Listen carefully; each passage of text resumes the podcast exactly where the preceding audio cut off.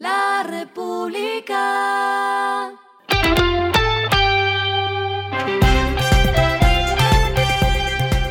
Al final de la jornada, esto es lo que debes saber sobre el comportamiento de los negocios, las finanzas y la economía. Las movidas de hoy fueron.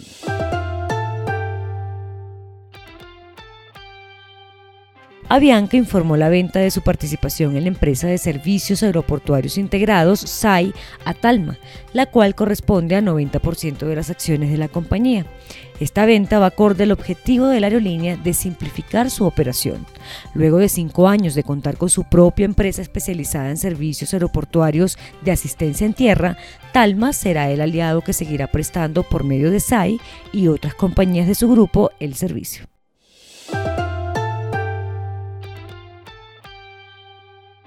Con el objetivo de abastecer a los municipios más afectados por los cierres en la vía panamericana, Terpel anunció que transportará más de 3,2 millones de galones de combustible de la mano con Ecopetrol, CENIT y el Ministerio de Minas y Energía. Los departamentos beneficiados serán Huila, Putumayo, Caquetá y Amazonas. Por cuenta de los cierres en la carretera panamericana, también se habilitaron rutas contingentes para abastecer a 40 municipios en Cauca y Nariño.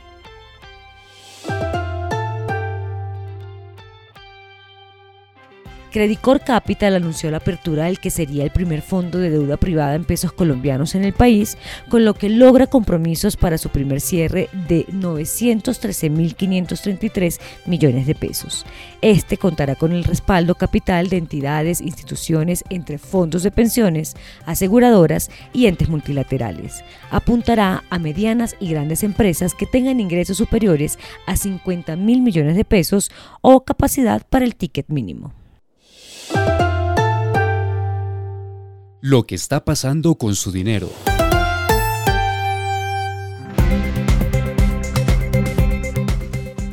Asofondos reportó que el ahorro de los trabajadores durante 2022 llegó a 345 billones de pesos. Durante el último trimestre del año, las cifras empezaron a estabilizarse ante la coyuntura y los rendimientos sumaron 20 billones de pesos.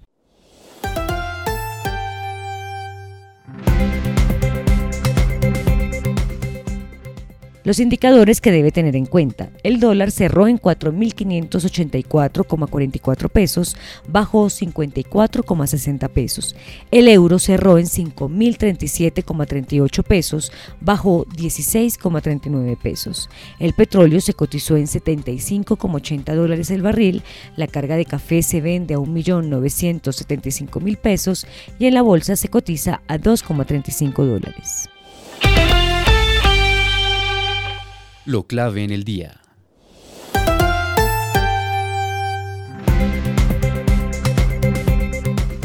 La atención sigue sobre la alcaldesa de Bogotá, Claudia López, esta semana con el llamado del presidente Gustavo Petro a través del ministro de Transporte, Guillermo Reyes, sobre mantener las modificaciones propuestas para el metro de Bogotá.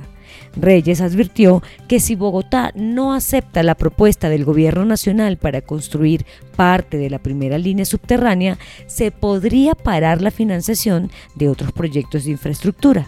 Entre ellos estaría la segunda línea del metro entre Suba y Engativá. Otro revés para el metro de Bogotá.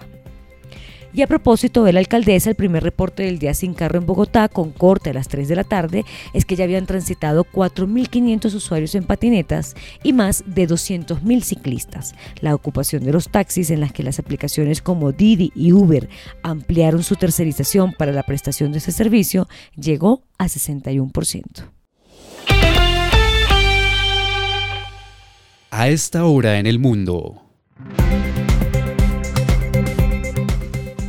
El número de estadounidenses que presentó nuevas solicitudes de beneficios por desempleo cayó la semana pasada a un mínimo de nueve meses. La economía estadounidense creó 223 mil puestos de trabajo en diciembre. Se prevé que la tasa de desempleo aumente a 3,6% desde un mínimo de más de 50 años de 3,5% en diciembre.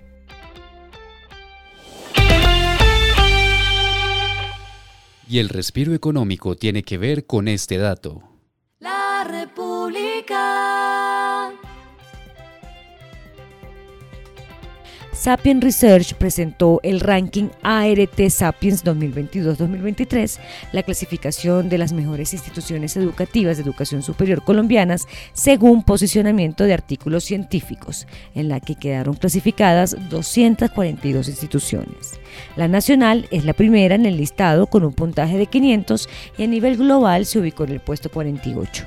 La Universidad de Antioquia disminuyó posición, aunque se destacó en el segundo puesto del país con un total de 410 puntos. Y el tercer puesto lo obtuvo la Universidad de la Costa en Barranquilla con 405 puntos. La República.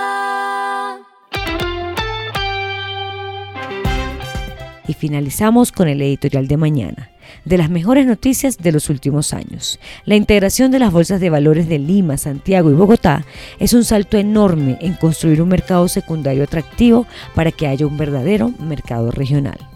Esto fue Regresando a casa con Vanessa Pérez.